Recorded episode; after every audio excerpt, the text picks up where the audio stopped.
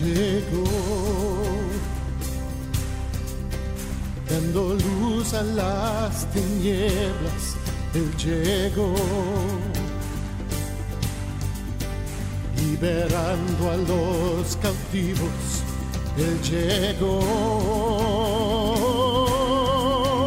restaurando corazones, proclamemos hoy que es el tiempo de Dios. Comienza Sexto Continente. Un programa dirigido por el obispo de San Sebastián, Monseñor José Ignacio Munilla.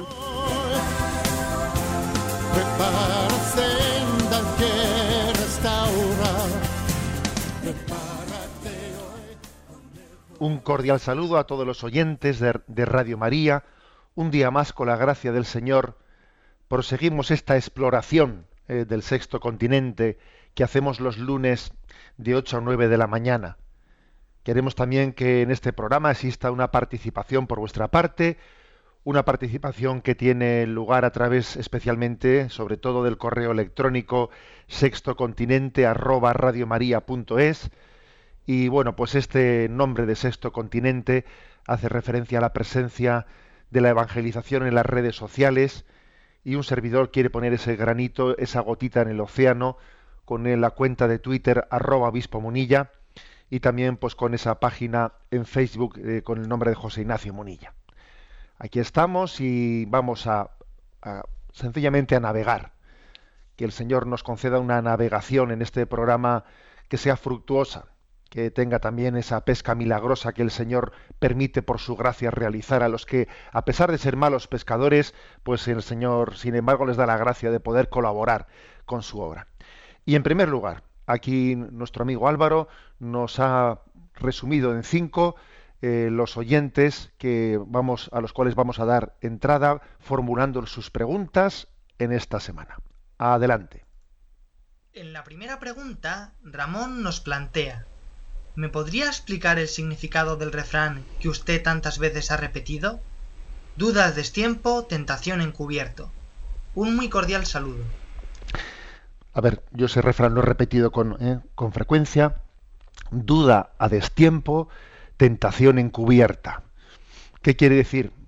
Pues vamos a ver que a veces eh, nosotros, el demonio tiene la, tiene la tentación de que cuando debíamos de discernir, entonces nos intenta distraer para que no discernamos, y cuando ya no ha llegado, cuando ya no es momento de discernir, porque es momento de entregarse, entonces el demonio empieza a meternos dudas. Es que igual tenía que, es que igual tenía que no que. Duda a destiempo, tentación encubierta. Eh, por ejemplo, imagínate que, que, pues que un servidor que yo recuerdo perfectamente que la víspera de mi ordenación sacerdotal, de mi ordenación diaconal, en la oración que, tenía delante del Señor en un sagrario, recuerdo haberle, haberle dicho al Señor, Señor, mañana recibo tu llamada pues de una manera objetiva a través de la iglesia, y hasta ahora yo tenía un tiempo de discernimiento que podía suponer una duda, una duda eh, digamos, santa de si tú querías de mí o no querías de mí, que fuese ordenado. Pero a partir de mañana, desde el momento en el que yo reciba esa imposición de las manos y reciba esa llamada objetiva a través de la Iglesia, yo ya no, no me puedo permitir esa duda. La duda sería tentación. ¿eh? La duda sería tentación. De ahí viene esa expresión. Duda a destiempo, tentación encubierta. Yo empiezo a dudar. ¿Me tenía que haber casado yo con esta mujer? A ver, perdón, te has casado ¿eh? Entonces, ahora no es momento de dudar de eso. ¿eh? Eh, esta, esta expresión, por lo tanto, quiere distinguir entre el momento para discernir y momento para entregarse. Adelante con el siguiente oyente. Un oyente llamado Jero nos hace varias preguntas. El motivo de mi correo es preguntar al padre Munilla si nuestra vida en este mundo no será una especie de prueba que Dios nos pone a todos para saber quién merece la gloria y quién no. Y también me gustaría preguntar, ¿cómo puedo saber si estoy haciendo lo que Dios espera de mí? Yo amo a Dios y a mi prójimo, aunque a veces esto último es muy difícil, pero no estoy seguro en mi vida profesional de hacer lo que Dios espera de mí, porque trabajo de tatuador. Hace poco descubrí que en el libro del Levítico pone no marcarás tu piel, y desde luego que, si a Dios no le agrada este trabajo, estoy dispuesto a dejarlo. Padre, ¿es lícito para un cristiano este trabajo de tatuador? Le digo también que nunca he hecho dibujos de demonios ni de cosas malignas. Un saludo y que Dios le bendiga. Bueno, pues la verdad es que es conmovedor, ¿no? Pues que Jero nos haga esa pregunta tan así, digamos, a corazón abierto. El trabajo de tatuador y, bueno, ¿estará el Señor contento con mi trabajo? Vamos a ver, eh, en principio, en primer lugar, ¿no? Con respecto a ese texto que has leído del Levítico, no marcarás tu piel, etcétera, podría ser podría ser utilizado ese texto como una como digamos un discernimiento para decir que la vocación, que la perdón, que la profesión de tatuador es contraria a la Sagrada Escritura, a ver, no, ¿eh? no porque el contexto es distinto y en el Levítico se está hablando de una serie de prescripciones de pureza legal, etcétera, que no tienen nada que ver ¿eh? con nuestro contexto. ¿eh?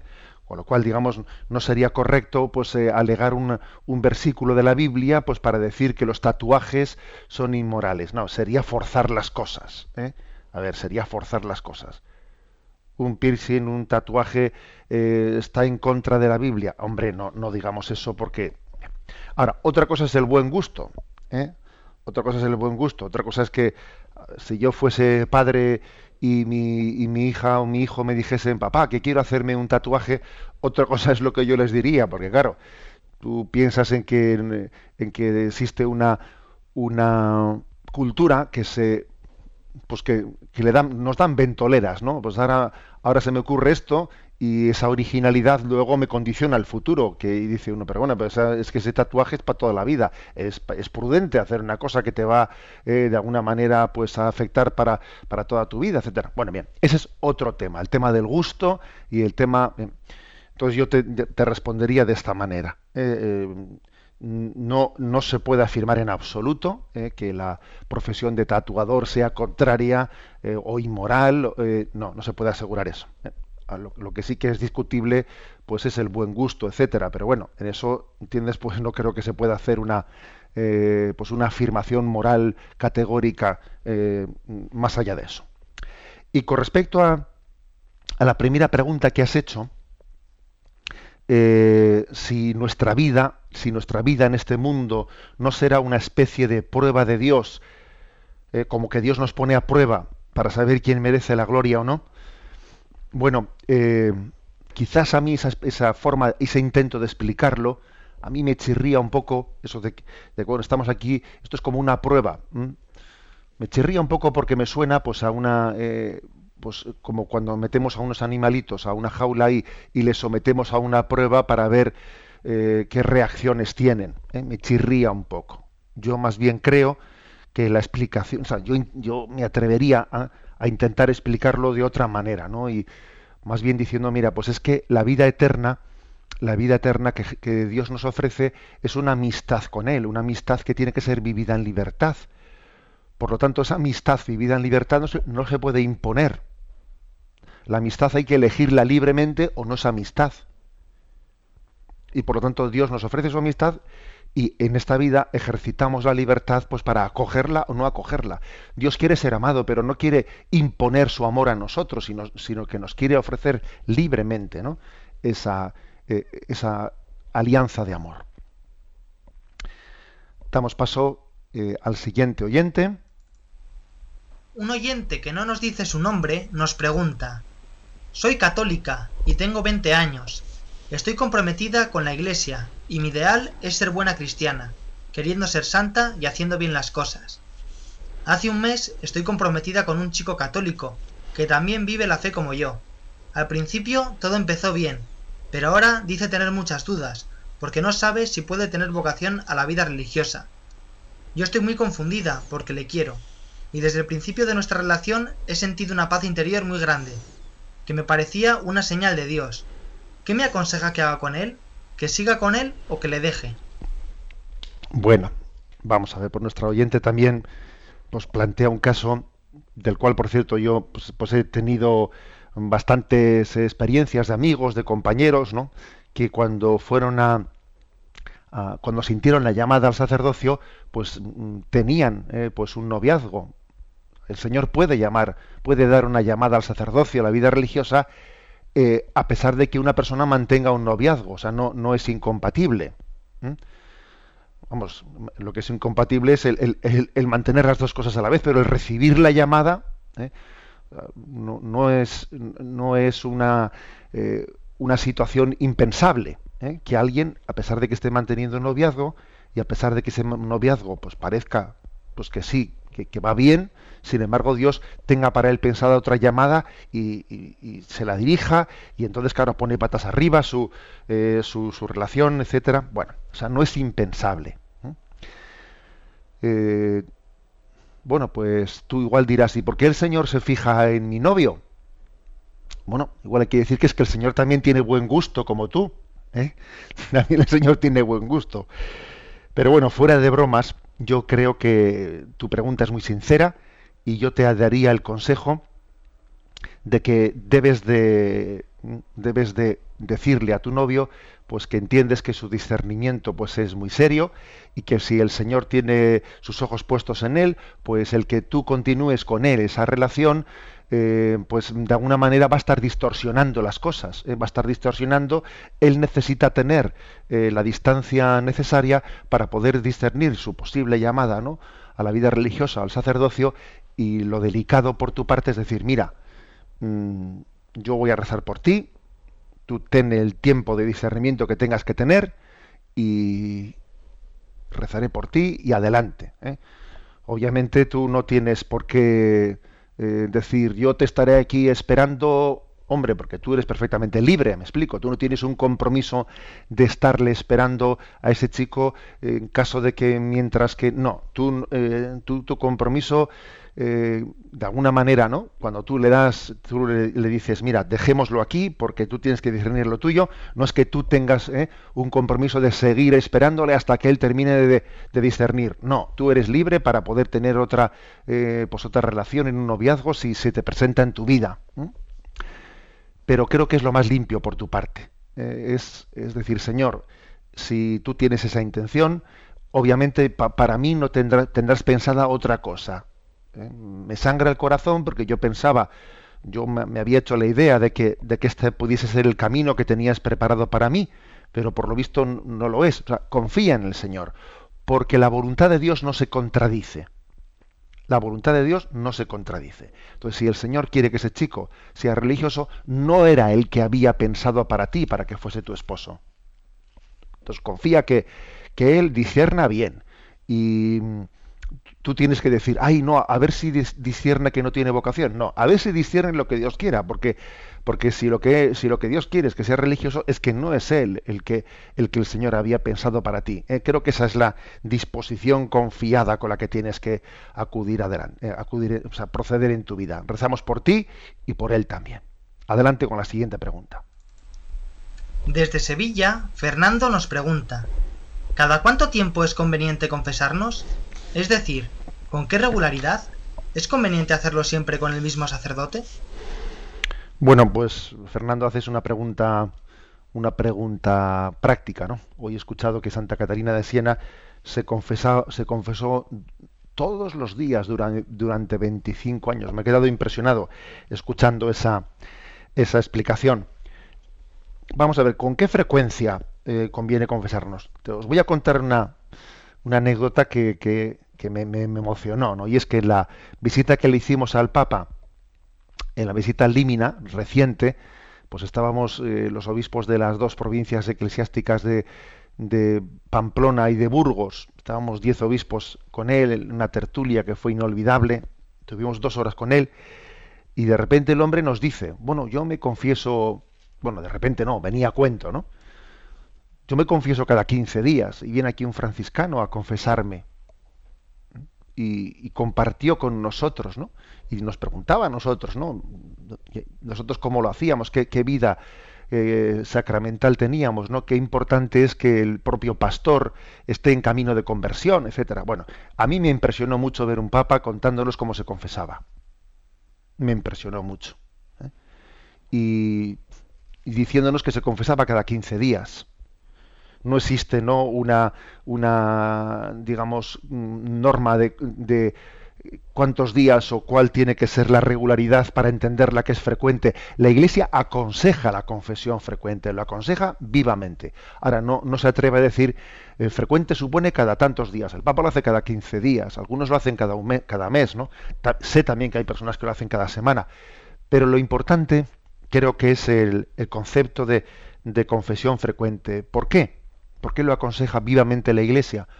Pues porque eso supone que declaremos la guerra a todo tipo de pecados, ¿no? No únicamente a los pecados mortales, sino también a los pecados veniales. La confesión frecuente es no pactar con nuestra mediocridad. Tú me preguntas también, eh, ¿es conveniente hacerlo siempre con el mismo sacerdote? Puede ser conveniente, porque es también una manera de iniciar, de introducir eh, un cierto acompañamiento espiritual es una hay personas que mm, han desligado ¿no? la dirección espiritual y la confesión, que es legítimo. ¿eh? Por una parte tengo una dirección espiritual y me confieso pues, eh, con otro sacerdote. Pero creo que suele ser más frecuente que el confesor con el que uno se confiesa sea también su director espiritual, porque es una manera de introducir. De introducir ya el sacramento en, una, en un consejo en un consejo de Cristo, maestro de nuestra alma, que nos va configurando. ¿no? El propio sacramento se convierte también en, en, un acto pastoral que nos va mm, conduciendo, aconsejando. Por lo tanto, que, mira, la, respuesta que se me ocurre darte es, es, esta, ¿no? Desde el testimonio que recibí del Santo Padre, pues, pues ahí va también el consejo de la, de la confesión frecuente. Y nos falta una última pregunta. Adelante. Belén nos pregunta, estimado monseñor y equipo, a veces no distingo bien la línea que separa la tentación del pecado consumado. ¿Sería conveniente confesarme también de las tentaciones para curarme en salud? Gracias. Bueno, lo que Belén pregunta, ¿no? A ver, yo mm, tiendo a armarme líos sobre eh, si yo este, esta tentación he caído en ella, no he caído en ella, si Mm, si de alguna manera pues eh, he consentido, no he consentido, eh, sería bueno que me confesase también de las tentaciones que he tenido, aunque no haya caído en ellas, para que así. No, no debes de hacer eso. No debes de hacer eso. Las tentaciones, mm, uno no se acusa de ellas, no se acusa de, lo, de los pecados. No, mm, las tentaciones no son pecado, lo que es pecado es haber caído en la tentación. Y si empiezas un poco, pues, eh, por tus dudas interiores, a confesarte de las tentaciones, aunque no hayas caído en ellas, eh, pues te puedes armar un, un lío. ¿eh? Te puedes armar un lío. Quizás las tentaciones puede ser una materia más de dirección espiritual que, de, que del sacramento de la confesión.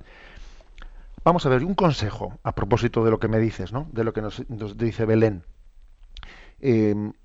Las personas, cada una de ellas suele tener una tendencia, ¿no? Y hay, hay personas que tienen tendencia más escrupulosa y hay personas que tienen tendencia más bien laxa, ¿no? Laxas quiere decir, pues, lo contrario de escrupulosa, pues, de manga ancha, para entendernos, ¿no? De manga ancha. Entonces, cuando, cuando damos un consejo a una persona, conviene saber si es más bien ¿eh? de manga estrecha o de manga ancha, si es si tiene una tendencia escrupulosa o tiene una tendencia laxa o contraria, ¿no? Porque siempre hay que intentar apuntar un poco al lado contrario de a donde tiende una persona. ¿eh? Siempre hay que intentar. Yo suelo poner un ejemplo y es que los militares cuando hacen prácticas de tiro, ¿eh? cuando hacen prácticas de tiro con cañón, etcétera, primero miden por dónde sopla el viento y si el viento no sopla hacia el oeste, pues tienen que decir tú apunta un poco más al este apunta un poco más al este porque luego el viento lleva la bala de cañón la va a llevar para el otro lado, con lo cual tú apunta un poco para ese lado. Y entonces esto, ¿qué aplicación quiero hacer yo en la vida espiritual? Pues que al escrupuloso hay que decirle, venga, no le des tantas vueltas. Y sin embargo, al que es de manga ancha, eh, pues al laxo, hay que decirle, oye, examínate un poco más. ¿eh? Eh, a cada uno ¿eh? a cada uno hay que darle el consejo adecuado a su a su tendencia porque siempre hay que hay que rectificarse la tendencia natural no no fomentarla más todavía si al escrupuloso todavía le cargas más la conciencia lo vuelves loco Y si al laxo, ¿eh? al que tiene mangancha todavía, pues le quieres eh, hacer una, le, le, haces un planteamiento de no pasa nada, bueno, pues, pues, lo que caerá será en la absoluta mediocridad. es importante esto. Quizás Belén me da la impresión por tu consulta que tú puedes tener una tendencia así escrupulosa y, debes, por lo tanto, decir, a ver, yo voy a renunciar a armarme ese lío eh, de, decir en la confesión eh, pues las tentaciones que he tenido aunque no haya caído en ellas. No no caigas en ello porque puedes caer no pues en una eh, pues en una equivocación digamos de tipo de tipo escrupuloso. Bueno hasta aquí las preguntas y como siempre pues en nuestro en nuestro programa continuamos adelante en la siguiente de las secciones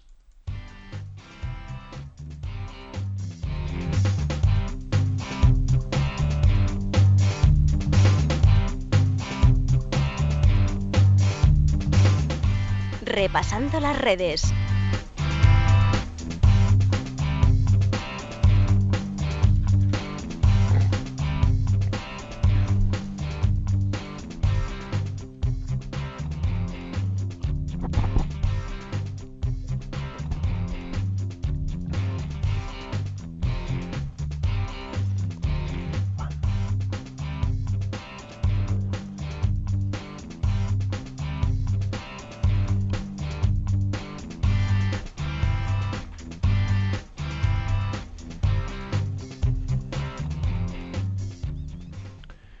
Y dentro de este repasar las redes, creo que esta semana ha habido una noticia que es digna de subrayar y de destacar, ¿eh?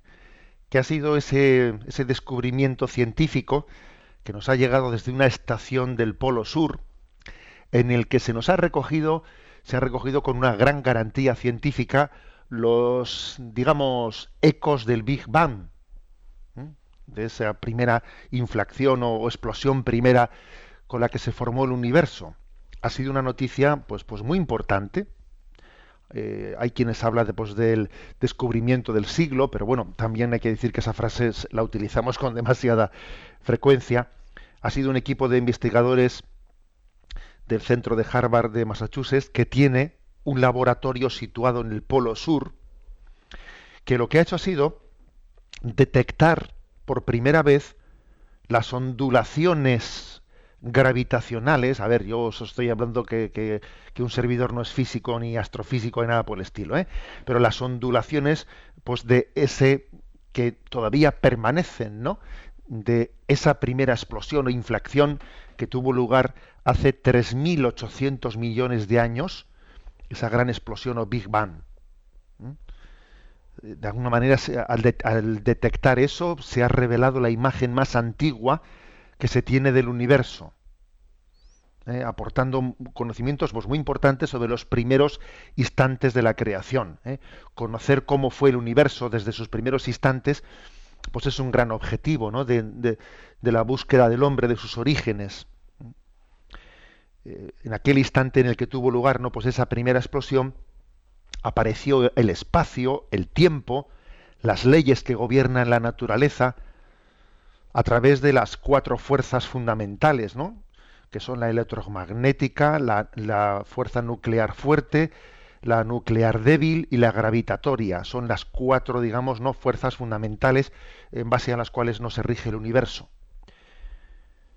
Y, entonces existe, la, verdad es que la, la, pregunta por nuestro origen es una pregunta que la llevamos inscrita, vamos, es que el hombre necesita decir yo de dónde vengo, a dónde voy, ¿no? Bueno, pues como veis, aquí digamos que hemos llegado a una confirmación empírica, a una confirmación de una teoría, eh, esa teoría del Big Bang. ¿eh?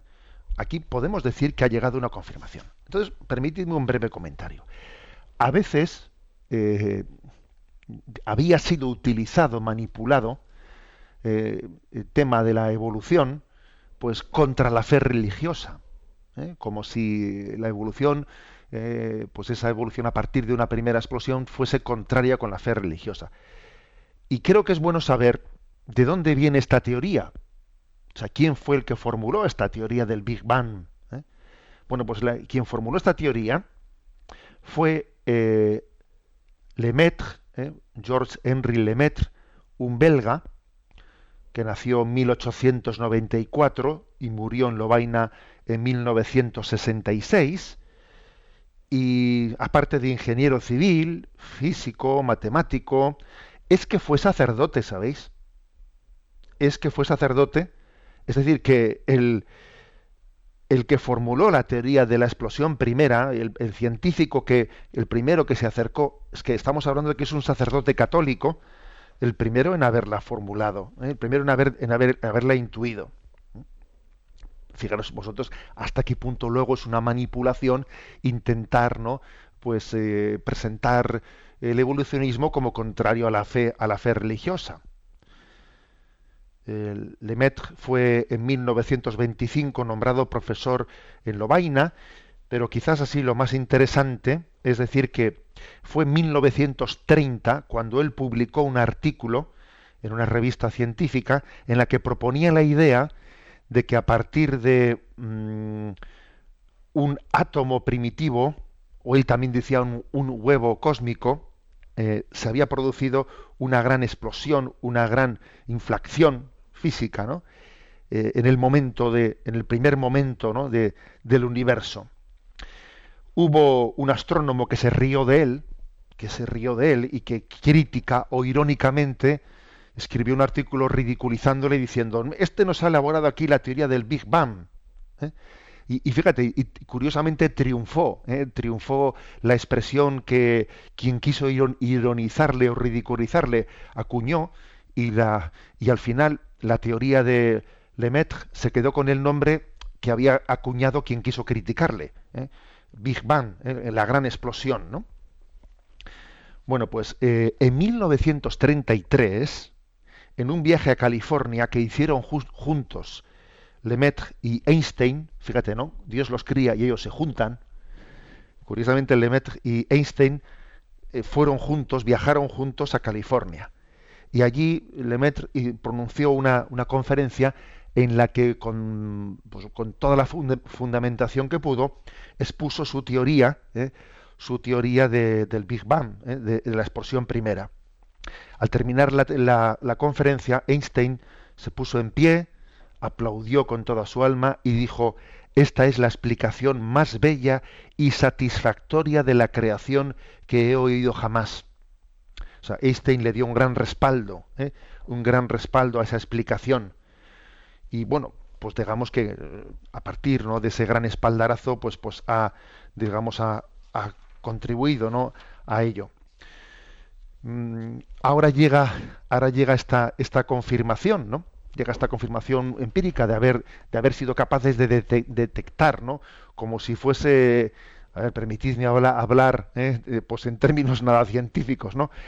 El que se haya podido llegar a, detectar los ecos, ¿eh? los ecos de esa gran explosión. Fijaros que faltaba este hallazgo porque había quien, quien decía, si hubiese sido cierta esa gran, ¿eh? esa gran deflagración tenía que ser detectable, tenía que ser detectable, pues eh, esas ondas gravitacionales tenían que ser detectables. Bueno, pues ya se han, ya se han detectado esas ondulaciones, ¿no? Vamos conformando. Y además, ahora viene una pregunta. La pregunta es, ¿y entonces el mundo? Eh, ¿Estamos un poco tocando, digamos, en la creación? Mm, yo creo que sí, porque bueno, habría dos teorías, ¿no? La teoría de que el mundo es eterno y la teoría de que el mundo comenzó a existir. La teoría de que el mundo es eterno, a ver, filosóficamente no es imposible, porque Dios podría, ¿eh? Dios podría haber creado el mundo desde toda la eternidad. Imposible no es, lo dice Santo Tomás de Aquino. Por poder podría haber sido. Pero bueno, la revelación nos dice, la Sagrada Escritura nos dice que la, que la, perdón, que la creación comenzó a ser en el tiempo. O sea, que Dios, llegado un momento, decidió crear el mundo, ¿no? Entonces, aunque filosóficamente hablando eh, exista la, hipótesis ¿no? de que el mundo sea eterno creado por Dios, o que Dios haya comenzado en un momento determinado a crear el mundo, aunque eh, filosóficamente las dos teorías sean posibles, hay que decir dos cosas. Primero, que la revelación afirma que el mundo comenzó a existir y, y que la ciencia, la ciencia en esta teoría del Big Bang se aproxima mucho a esta teoría de que el mundo no es eterno, de que el mundo ha comenzado a existir. ¿eh?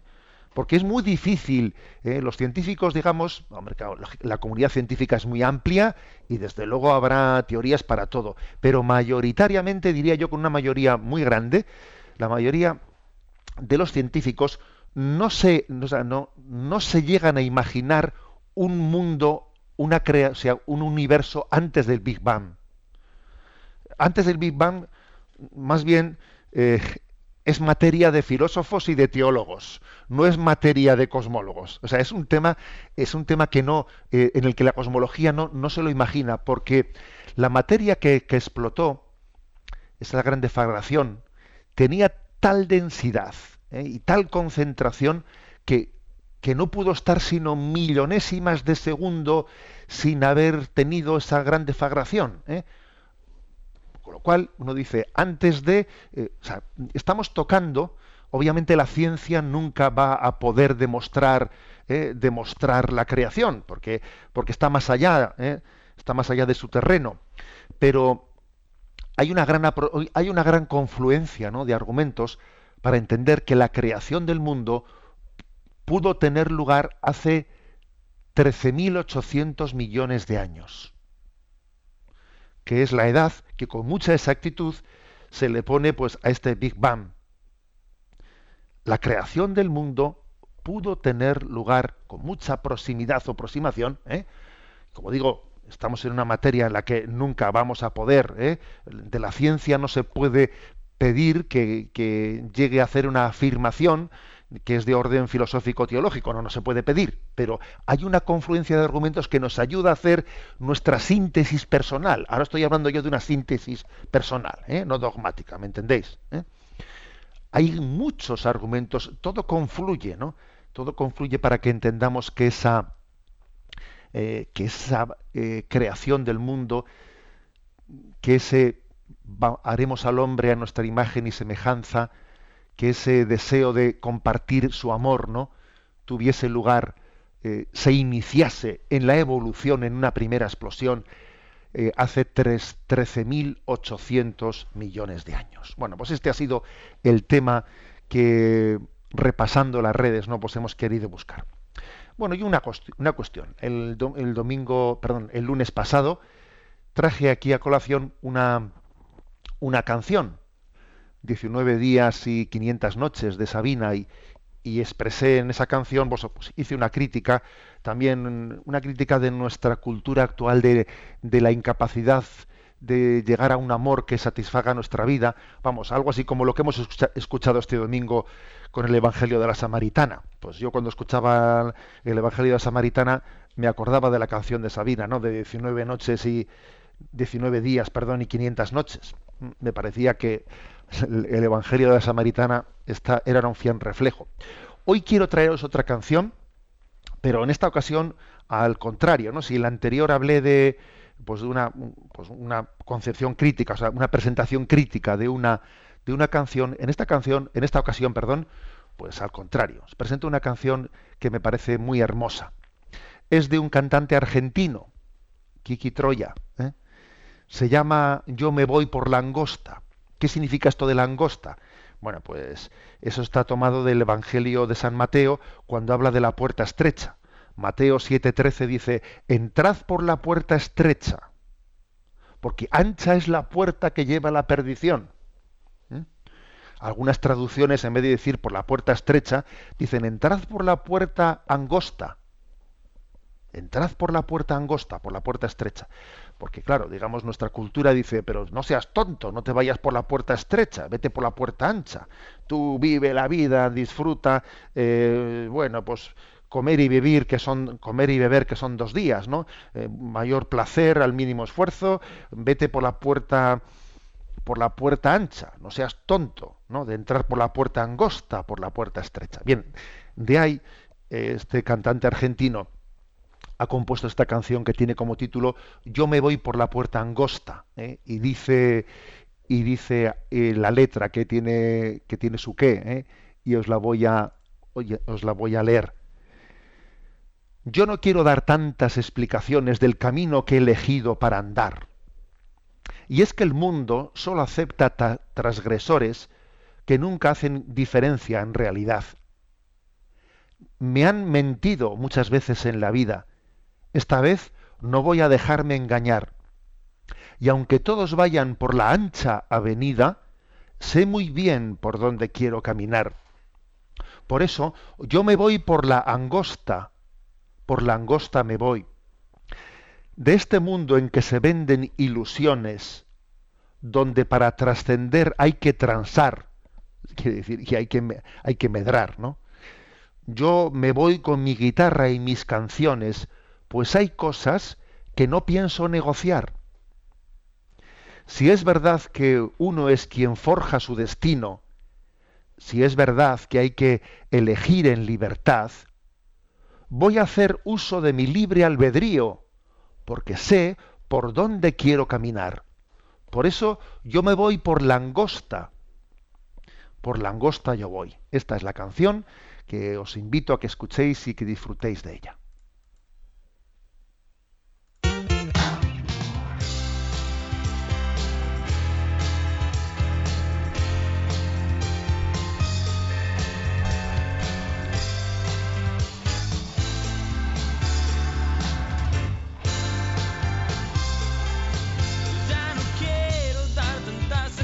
Del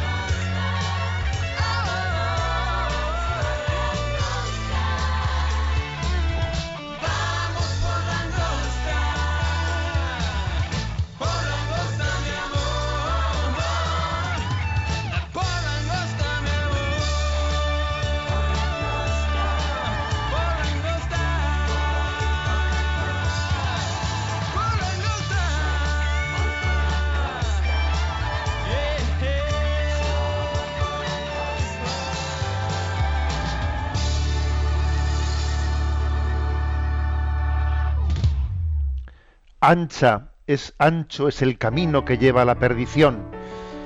Y digamos que sin embargo estrecha angosta es la puerta que lleva a la salvación. Caminemos por ella sin acomplejarnos. Este es el camino de la cuaresma camino de conversión camino de renuncia a nuestro propio egoísmo.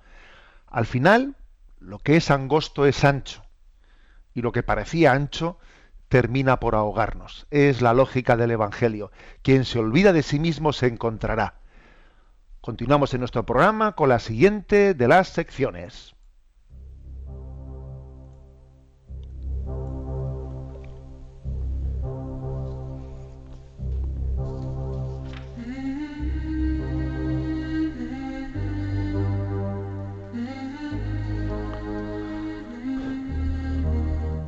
Hasta el viento y el mar le obedecen.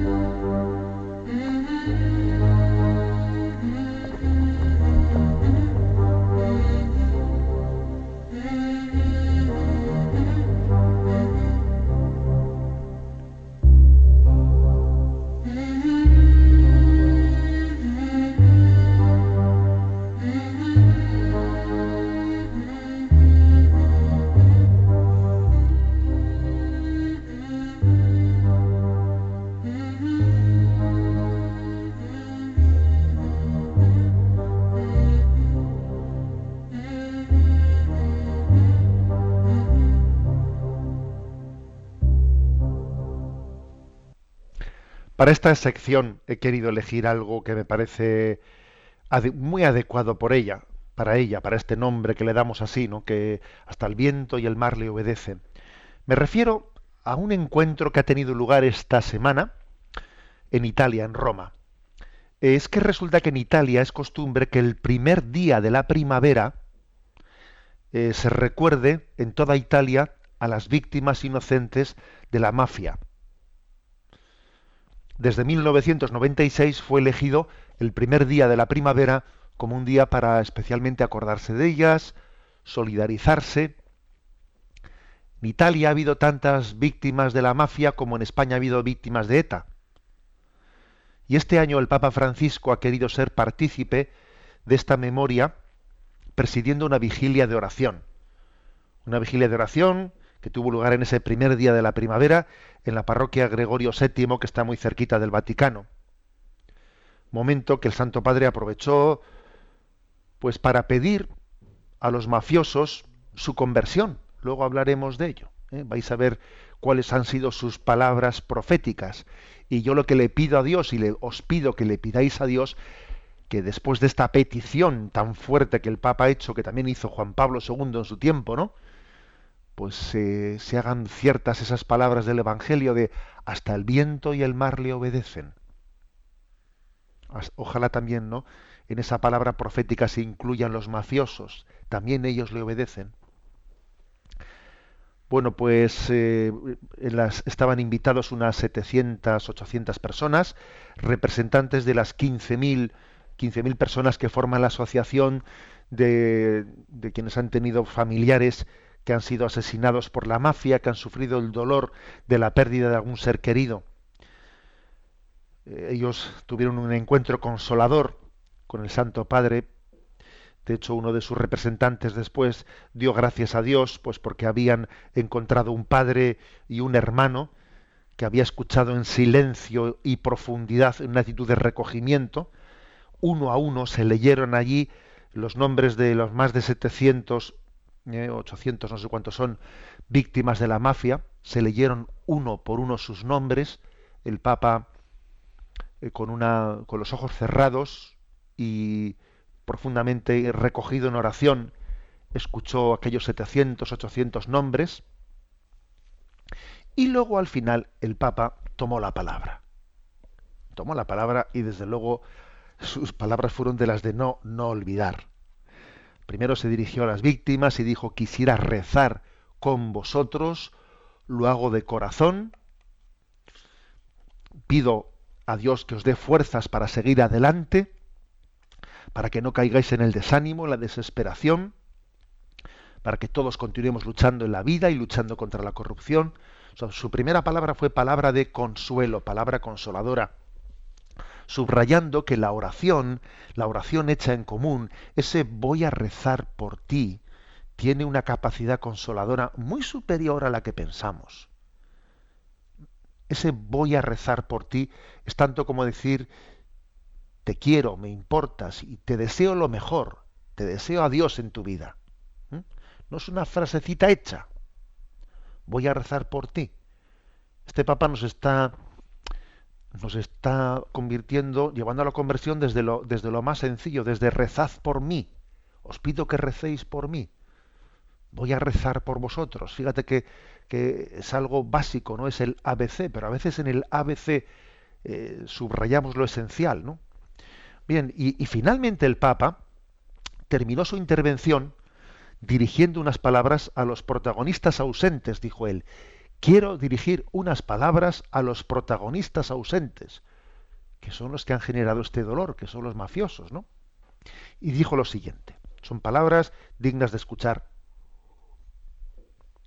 A los hombres y mujeres mafiosos, por favor, cambiar de vida, convertíos, parad de hacer el mal, que nosotros rezamos por vosotros convertíos. Lo pido de rodillas y por vuestro bien. Esta vida que vivís ahora no os dará placer, no os dará alegría, no os dará felicidad.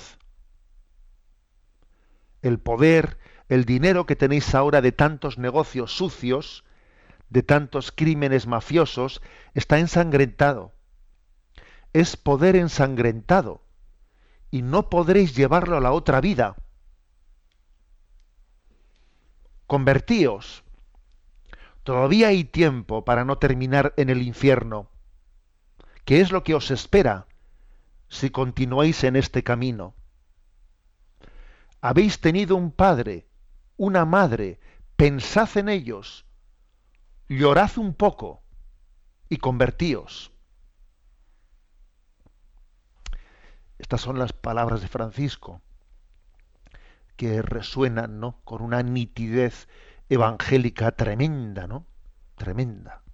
El que el Papa recuerde a los mafiosos, oye, tú has tenido un padre y una madre, acuérdate de ellos, llora, llora, no, no contengas tus lágrimas, llora, conviértete. Mira que tú, ¿eh? Mira que ese dinero ensangrentado que tienes se va a quedar aquí. Se va a quedar aquí. ¿eh? Y por cierto, ayer quise poner, eh, subir, al, eh, subir al Twitter una, una de, esas frases geniales del Papa Francisco a este respecto, ¿no? que decía él, dice él, os la he puesto ahí en Twitter y en Facebook, las mortajas no tienen bolsillos y a ningún coche fúnebre le sigue un camión de mudanzas mira que todo lo que estás acumulando aquí se va a quedar. A ningún coche fúnebre le sigue un camión de mudanzas. Y además, a vosotros los mafiosos os digo, eso que tenéis está ensangrentado. Aunque no estuviese ensangrentado, aquí se iba a quedar. Pero es que encima está ensangrentado. La verdad es que creo que la, la sencillez del Evangelio pues no, no, puede ser más claro. Y otra cosa, con cuánta frecuencia hemos estado nosotros aquí tonteando y negando la posibilidad de la condenación eterna, negando que si eh, es que eso que dice el Evangelio, que si cielo, infierno, eh, purgatorio, eso que predica la Iglesia, ahora viene el Papa y con una libertad absoluta, eh, pues coge y dice esto, ¿no? Todavía hay tiempo para no terminar en el infierno. ¿Qué es lo que os espera si continuáis en este camino? A ver, se puede decir más, más alto, pero desde luego más claro no. Más claro no se puede decir. También hemos perdido, ¿no? Capacidad profética por habernos olvidado del más allá. A veces hemos perdido, ¿no? Potencia profética porque es que nos olvidamos también de hablarles de aquel, a aquel interlocutor nuestro, nos olvidamos de hablarle de, de la posibilidad de la condenación eterna y de la vocación que tenemos a la salvación eterna. Bueno, han sido unas palabras, mm, yo creo que inolvidables. Me imagino que esas víctimas de la mafia eh, que se encontraron en, esta semana, ¿no? En la parroquia Gregorio VII, no olvidarán nunca este encuentro. Y como decía al principio, hasta el viento y el mar le obedecen. Ahora vamos a rezar de verdad para que estas palabras ganen corazones entre la mafia, lleven a muchos de ellos a la conversión, que es posible, es posible. Para Dios no hay nada imposible. Vamos a pedirlo con, eh, con fuerza, con insistencia, y también vamos a pedir por el Papa, porque obviamente también él se la juega, vamos a ver, se la juega hablando de esta manera. ¿eh? porque habrá habido más de, ¿eh? más de un mafioso que le habrá revuelto que les digan eso, les habrá revuelto. ¿eh? Porque encima, bueno, pues en determinados ambientes de Italia, pues bueno, pues puede haber ambientes mafiosos que pretenden mantener sus tradiciones religiosas y cosas por el estilo, ¿no? Y cuando toca en la fiesta del santo del pueblo, pues ponerse en la, procesión. ¿eh? Vamos a pedir por el Papa yo estoy convencido que el Señor le habrá puesto una legión de ángeles de la guarda en este momento de su vida a su alrededor y que los guardias suizos que están ahí en el Vaticano son como una visualización, un exponente ¿no? visual de lo que el Señor tiene puesto a su alrededor para protegerle. Estoy seguro, eh, no hay peligro, estamos tranquilos. ¿eh? Pero bien, mm, bendito sea Dios, ¿no? que nos va, nos va iluminando en este camino de la evangelización. Vamos con el con la última de las secciones.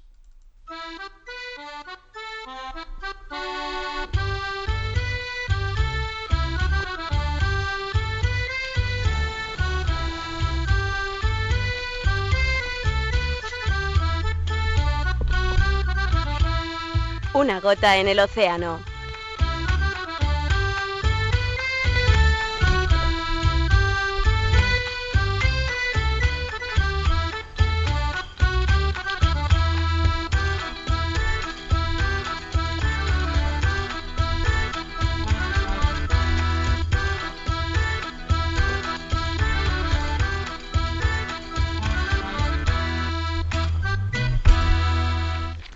Bueno, como gota en el océano, quisiera eh, hacer un comentario breve de, eh, de, una de esas gotitas que he enviado y también luego me gustaría concluir eh, haciéndome eco de una iniciativa del Consejo Pontificio para Nueva Evangelización y del Papa para esta semana.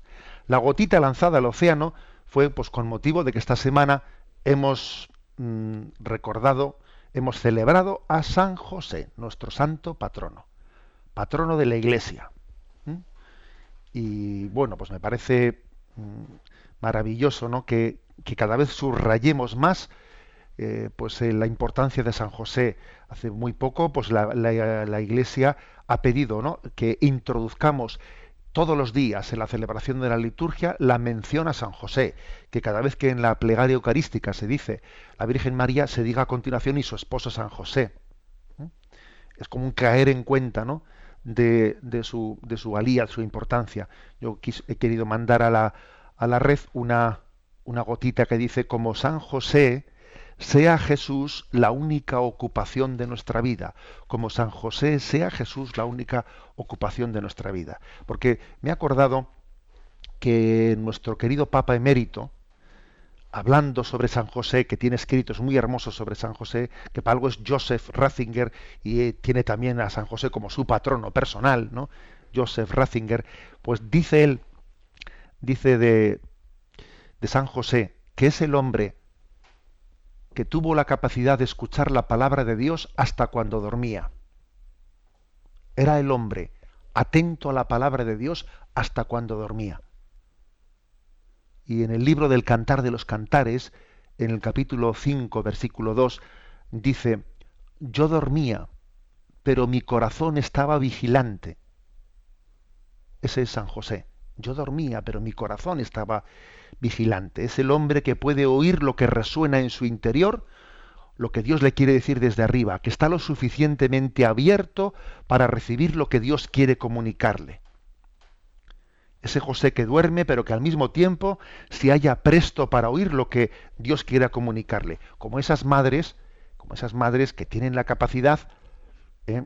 de tener, estar dormidas y al mismo tiempo tener un oído a ver si su niño en la cuna llora o no llora. Oye, duermen y velan, las dos cosas a la vez, ¿no? También nosotros, ¿no? Mm, vivimos en esta vida pero al mismo tiempo estamos alertas y atentos. Es vivir, pero sin, sin dormirnos, estando eh, pues en vela. ¿eh? Vosotros permaneced en vela, siempre atentos a la palabra del Señor. Bueno, esta es la gotita de esta ¿eh? que lanzamos al océano en esta semana en la que San José ha sido el protagonista. Y por último, concluyo diciendo que me imagino que ya habréis oído por un sitio o por otro que pues el Consejo Pontificio para la Nueva Evangelización que preside Monseñor Fisiquela y nuestro Papa Francisco han tenido una de esas genialidades atrevidas, por otra parte, atrevidas, ¿eh? para que para este próximo viernes de Cuaresma, el próximo viernes de esta tercera semana de Cuaresma. Y se nos ha pedido a todas las diócesis que por lo menos haya un lugar, una iglesia, y si son varias mejor, que permanezca abierta 24 horas en la que se esté continuamente confesando, ofreciendo el sacramento de la confesión, se pueda adorar al Santísimo durante esas 24 horas y alrededor de la iglesia también pues, puede haber una serie de, de, personas invitando a los transeúntes a pasar dentro, a tener pues, una presencia, eh, una invitación del Señor. ¿no? Es una imagen de la iglesia abierta, de la iglesia en misión, de la iglesia que, que quiere mostrar sus puertas abiertas, que su predisposición a derramar la misericordia. Siempre dispuesto al perdón, siempre dispuesto a la misericordia. La iniciativa se llama 24 horas para el Señor o con el Señor, no recuerdo muy bien. Mm, informaos, ¿eh? informaos de en qué lugares de vuestra diócesis eh, va, a celebrarse. Va a comenzar el viernes a las 5 de la tarde y terminará el sábado a las 5 de la tarde. Informaos, id allí, haceros presentes, animad también esa iniciativa de nueva evangelización. Me despido con la bendición de Dios Todopoderoso, Padre, Hijo y Espíritu Santo. Alabado sea Jesucristo.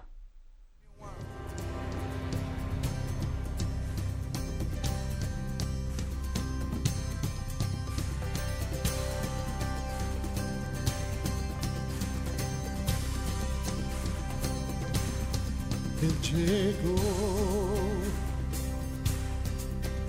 dando luz a las tinieblas. Él llegó liberando a los cautivos, Él llegó, restaurando corazones, proclamemos hoy que es el tiempo de Dios. Prepara. Han escuchado Sexto Continente con el obispo de San Sebastián, Monseñor José Ignacio Munilla.